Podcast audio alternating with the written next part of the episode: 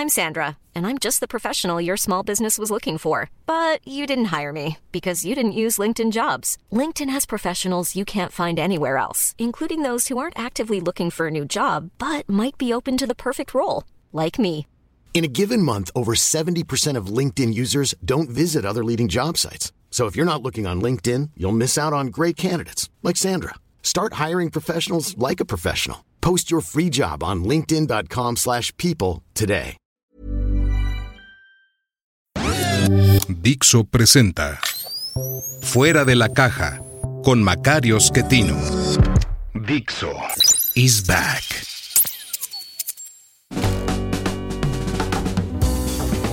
Bienvenidos. Esto es Fuera de la Caja. Yo soy Macario Schettino y le agradezco mucho que me escuchen esta continuación de nuestra discusión acerca de la aparición del poder económico como una fuente alterna al poder coercitivo, es decir, el de la fuerza, el Estado, y el poder persuasivo, el de las ideas, es decir, la religión. Eh, ya comentamos, esto aparece en el siglo XV, hay momentos en la historia previa donde ocurre momentáneamente, ya lo hemos dicho, pero no logra sobrevivir. Y en el siglo XV sí lo logran. Eh, para defenderse del poder coercitivo y el poder religioso, las personas que viven en los pantanos del Mar del Norte construyen ciudades donde ellos deciden cómo deben hacerse las cosas. Se empiezan a autogobernar. Para ello, enfrentan al imperio que no los quiere dejar en paz, quiere quedarse con todo, y tienen que enfrentar también a la iglesia, que pues quiere la cobranza y, todo lo demás. Eh, ¿Cómo hacen esto? Bueno, empiezan a defenderse militarmente, y hay varias guerras en este tiempo, pero también empiezan a desarrollar una nueva forma de entender la religión que les permita deshacerse de Roma. Eh, si para eso se necesita inventar un nuevo camino hacia Dios, pues lo inventamos, man. Eh, ¿Cómo debe ser ese nuevo camino? Pues cada quien inventa uno un poquito distinto. Hay varios grupos que empiezan a ser exitosos. Hay algunos que son totalmente locos. Hay varios casos de ciudades en esa época que quedan en manos de un demente eh, religioso que acaba, pues, eh, no sé, mm, juntando a todas las mujeres del pueblo y convirtiéndolas en un harem o esclavizando a los hombres para que trabajen en su beneficio y ya luego los matan y se acaba el asunto. Pero eh, varios otros líderes religiosos más capaces, con más inteligencia para desarrollar las cosas, obviamente no abusivos, aunque todos son más o menos abusivos en esa época, van construyendo las denominaciones que hoy conocemos y que genéricamente en los países católicos se llaman eh, las iglesias protestantes. Este enfrentamiento mm, que, logra que la iglesia empiece a perder espacio, lo que permite es que también empecemos a, dudar de pues, lo que se derivaba de, de, de un solo Dios, que explicaba todo, en el siglo XV, en general en Europa, eh, todos están conscientes o aceptan que hay un solo Dios, el Dios de ellos, el cristiano, los demás son este, herejes. Y ese Dios cristiano, pues nos dice que está bien y que está mal, para eso están los mandamientos, eh, eh, nos dice quién debe gobernar, por eso las casas reinantes todas pues son muy católicas en principio, eh, nos dice qué posición tiene cada quien en la sociedad, por qué algunos nacen para ser eh, campesinos y otros para ser herreros, o, eh, esto, es, esto es precisamente el cuerpo de la iglesia. de ahí viene la palabra corporativo. Los gobiernos corporativos de fines del siglo XIX y principios del siglo XX, sobre todo siglo XX, derivan de una encíclica de León XIII, eh, en la cual él eh, trata de ofrecer como alternativa al comunismo y al capitalismo la doctrina social de la iglesia cristiana, que en el fondo es recuperar eh, la visión medieval, el cuerpo de la iglesia. En donde cada quien tiene su posición. Y funcionalmente, o sea, de acuerdo a la chamba que usted hacía, le tocaba estar en un cierto lugar. Los que nacen para ser campesinos, los que nacen para atender animales, eh, las distintas eh, agrupaciones que van a hacer la chamba manual, como las eh, cestas o los sombreros o la herrería, etcétera. y este era la manera como funcionaba Europa. Funcionaba, pues, digamos, todo mundo estaba de acuerdo. Cuando a alguien se le ocurre que pues no debe ser así, sino que cada persona debe decidir qué es lo que prefiere, pues entonces esto se empieza a venir abajo. Este es precisamente el proceso de transformación al que me he estado refiriendo. Entonces, si ya no vamos a tener a este Dios que dice que está bien y que está mal, pues entonces ponernos de acuerdo en qué está bien y qué está mal no está tan simple. Porque si yo digo, mire, el camino correcto para Dios es este, y usted dice que es aquel, ¿Cómo discutimos eso? Viera que no se puede. El problema importante que tenemos es que cuando vamos a tener que decidir lo que está bien y lo que está mal, no hay argumentación que nos ayude a resolver el problema. No lo vamos a resolver discutiendo, lo vamos a resolver rompiéndonos la cara. Y si traemos armas, pues matándonos. ¿no? Eh, esas son las guerras religiosas del siglo XVI donde cada quien dice, no, pues es que debía ser para acá, debía ser para allá, y acabamos matando a todo lo que se podía. Eh, son las guerras más violentas en toda la historia humana, toda la historia humana, incluso más violentas que las dos guerras mundiales del siglo XX, medido en términos de cuánta población había en Europa, no hay comparación, ¿eh? nada cercano. Más del 30% de los europeos fallecieron en esas guerras religiosas que terminan en 1648 con un arreglo simple. Cuyus reyo, ellos religio. De acuerdo al rey, la religión. Y se acabó, ya. Aquí el rey es católico, todos son católicos. Oye, que soy protestante, pásese al otro reino. Allá aceptan protestantes, acá no. Y así se resolvió el problema. Pero esto lo que significa es que ya abrimos el espacio de qué cosas están bien y qué cosas están mal. Y si abrimos el espacio en esta discusión de lo bueno y lo malo, podemos abrirla también en el espacio de lo cierto y lo falso. ¿Qué cosas existen? ¿Qué cosas de las que existen entiendo yo? Porque ya no está tan claro eso de que existe Dios, ¿no? Eh, a lo mejor no existe, y si no existe, ¿qué hacemos? Y entonces surge ahí una primera forma de quitarse la discusión que llamamos deísmo. El deísmo consiste en decir que Dios creó la naturaleza tal y como la conocemos y ya no se mete. O sea que ya no estamos teniendo ni milagros ni nada, ¿eh? O sea, Dios dijo va a ser así y el sol da vuelta de esta manera y la tierra de esta otra y las cosas caen para abajo y no para arriba. Pero eso lo creó hace tiempo y ya no se ha vuelto a meter con nosotros. No es que no exista, sí existe, sí creó todo, sí es todopoderoso, pero ya no se mete. Esa es la versión que se inventa en esas épocas para quitarse de encima las guerras religiosas. Ya no vamos a discutir eso, nos ponemos de acuerdo en que sí existe, pero ya no se mete. Y órale, cada quien a lo suyo. Esta invención, esta nueva forma de ver el, poder religioso, obviamente le achica mucho a la religión. Pero esto no significa que las ideas dejen de existir, sino que van a ser reemplazadas. ¿Por cuáles ideas? Por las de otras personas que empiezan a sugerir cómo deberíamos organizarnos, cómo debemos producir, qué cosas existen, cómo las entendemos, y esa es la ciencia. ¿Por qué la ciencia surge en ese momento? Pues porque hay espacio.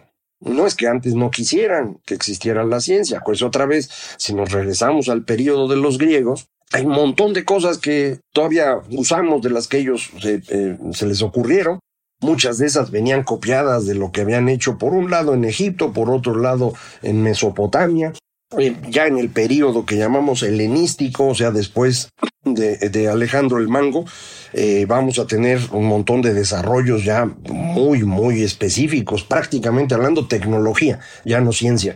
Eh, y ahí también pues la gente lo podía hacer y vendía su conocimiento. Otra vez este pedacito que decíamos de un poder económico que medio quería surgir, pero no logró consolidarse. En el siglo XV esto sí, sí ocurre. Se consolida de tal manera el poder económico autónomo que abre el espacio para que el pensamiento se libere del el control del poder persuasivo. Entonces desarrollamos ciencia. Pero habíamos también visto cómo el poder económico enfrenta al poder coercitivo, doblega al emperador, logra establecer que en la ciudad se gobierna de esta manera y eso empieza a permear hacia otras ciudades, todo el mundo empieza a tratar de organizarse de una manera distinta y es el origen de la democracia. La democracia que hoy conocemos se inventó en esa época, alrededor de los ciudadanos gobernando su propia ciudad. Evidentemente ciudadanos no son todos, son nada más los hombres, no las mujeres, que tienen algunas propiedades, eso varía en cada lugar, que saben leer y escribir, que son mayores de edad. Eh, es el arranque, ¿no? ¿no? Arrancamos con democracia y todos entramos. Arrancamos con democracia donde era todos los importantes del pueblo ya no nada más el rey, todos los importantes del pueblo. Usted dirá que eso no era democracia, es oligarquía, póngale el nombre que quiera. Ese es el arranque de la democracia. Conforme va pasando el tiempo, este grupo se tiene que ir ampliando para poder incorporar a otras personas que ya traen poder económico y que dicen yo también quiero participar en quién debe gobernar. El origen de este proceso es este cambio mental que en mi opinión, es la base del liberalismo y es la concepción de que todos somos iguales. No somos iguales, ya sabe usted que no somos iguales. Hay unos más feos, otros menos, hay gordos, hay flacos, hay inteligentes, hay burros, hay de todo. Eh, pero nos debemos considerar iguales. ¿Por qué? Porque de eso depende que podamos equilibrar los poderes. Todos los seres humanos tenemos la misma dignidad. Ese es el punto de partida. ¿Cómo reflejamos eso? Bueno, en términos del poder coercitivo, significa que todos debemos participar en el gobierno. No necesariamente como presidentes o como secretarios o como senadores, pero sí todos debemos tener opinión sobre cómo gobernarnos. Y esa es la democracia. Otra vez, no eran todos, ¿eh? pero hoy sí ya lo son y lo logramos en un periodo relativamente breve. Términos históricos, es una cosa de nada y fuimos avanzando paulatinamente. No fue más rápido por una razón que vamos a platicar. Entonces enfrentamos al poder coercitivo diciendo todos somos iguales en dignidad, por eso todos debemos participar en decidir cómo se gobierna. Pero también todos debemos poder participar en la creación de conocimiento. Por lo tanto, todos debemos recibir educación. Y esto arranca con aprender a leer y escribir, y la educación empieza a extenderse al mismo tiempo que se va extendiendo lo que se llama la franquicia electoral. Quienes votan. Conforme vota más gente, al mismo tiempo va a la escuela. Este proceso es el que va liberando tanto la fuerza de las ideas como la fuerza de la democracia. Y finalmente, aunque en realidad es el principio, todos debemos poder participar del mercado. Así que a entrarle. Unos venden, otros compran, todos vendemos y todos compramos distintas cosas. Y vamos a participar. Y hay que evitar que alguien controle el mercado en su beneficio, lo mismo que hay que evitar que alguien controle la política en su beneficio o que alguien controle las ideas en su beneficio. Dicho de otra manera, lo que nos estorban son los autócratas, los monopolistas y los que creen que saben todo.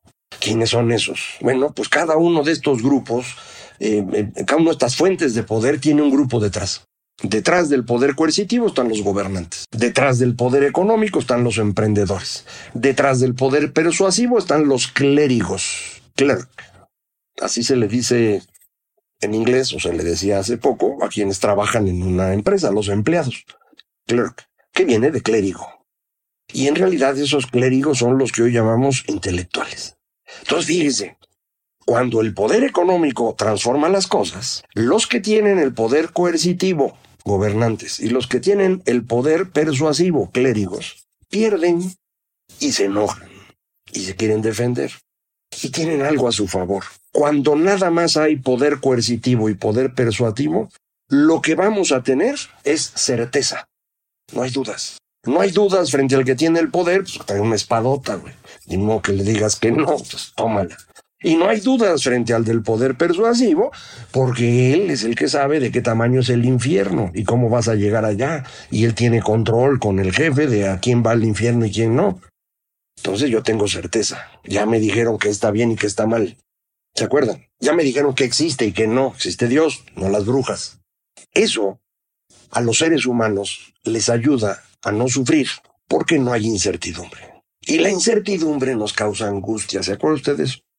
Entonces, ¿qué va a pasar cuando el poder económico empieza a enfrentar al coercitivo y al persuasivo, desarrolla estas nuevas ideas y, sorprendentemente, empieza a generar riqueza? Y órale, güey, todo el mundo empieza a vivir mejor y demás. Bueno, pues que los gobernantes y los clérigos van a decir, espérate, no, esto que están viendo ustedes es el fin del mundo. Estos monos lo que están haciendo es convertirlos a ustedes en consumistas, en personas que no tienen respeto por Dios. Lo que necesitamos hacer es regresar a Dios. Ese es el periodo de la reforma, ¿recuerdan? Bueno, poco después lo que nos van a decir estos mismos clérigos y gobernantes es, ah, no, lo que ustedes hacen es artificioso, va en contra de la naturaleza humana. Nosotros naturalmente debemos vivir en comunidad, entregando todo a nuestros hermanos, viviendo todos juntos, cerca de los árboles y los ríos. ¿Se acuerdan de Rousseau? ¿Sí? Ese es el origen del romanticismo, que va a ser una tragedia espantosa, porque alrededor de ese romanticismo vamos a tratar de inventar nuevamente esta cosa extraña que se llama utopía. El inventor de la palabra utopía es el señor Moro, Tomás Moro. En la Iglesia Católica, Santo Tomás Moro. ¿Por qué lo hicieron santo? Pues porque se oponía a Enrique VIII, que fue el que rompió con la Iglesia Católica.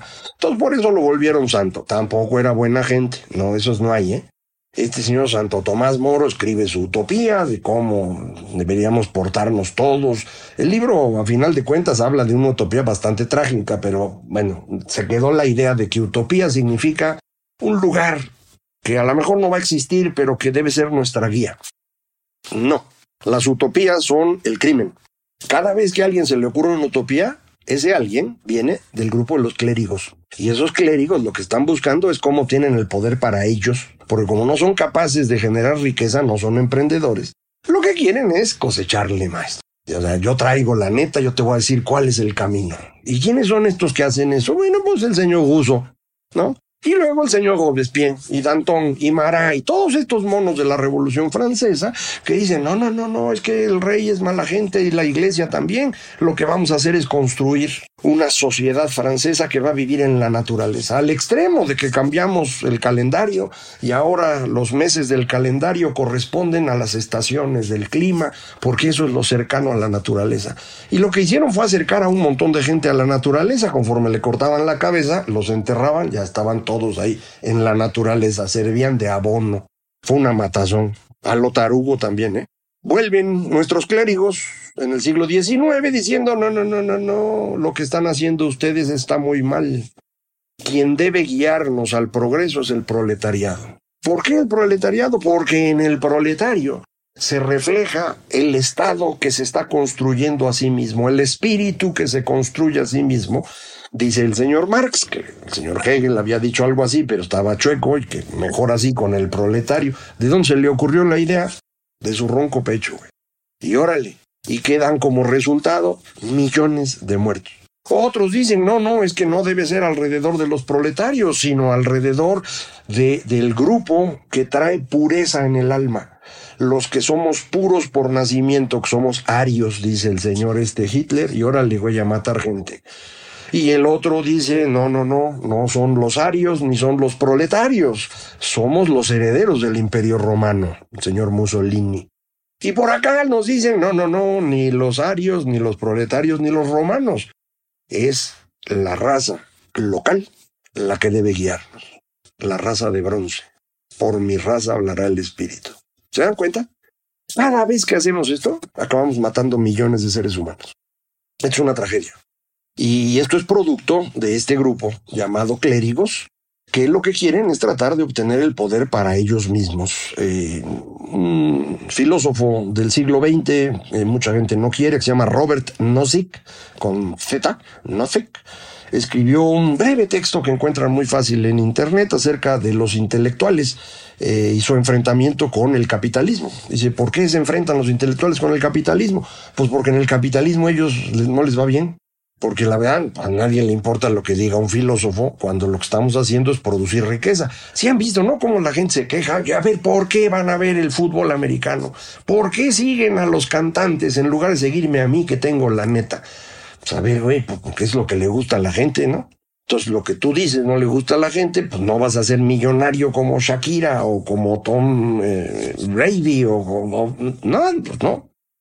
Pero es que debería, no debería nada, mano el poder económico resulta de ofrecerle a la gente cosas. Y si a la gente le gusta, pues obtienes recursos. Y si no le gusta, no los obtienes. Aunque tú creas que traes la neta revelada. Aunque tú creas que haces las mejores obras de teatro, las mejores pinturas, las mejores novelas, si a la gente no le gusta, no le gusta. Y eso, para quienes desde el fondo de su corazón sienten que son superiores a los demás, pues es una tragedia. ¿no? Y entonces, pues quieren sentirse superiores y ser superiores, y para eso empiezan a inventar cuentos, nos guían a la utopía y acabamos matando millones de seres humanos. Hemos hecho eso en varias ocasiones.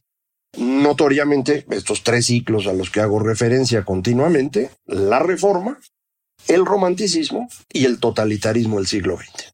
Hoy estamos en lo mismo, ¿eh? pero para hablar mejor de eso con tiempo suficiente, lo dejamos para el otro. Muchísimas gracias. Esto fue Fuera de la Caja.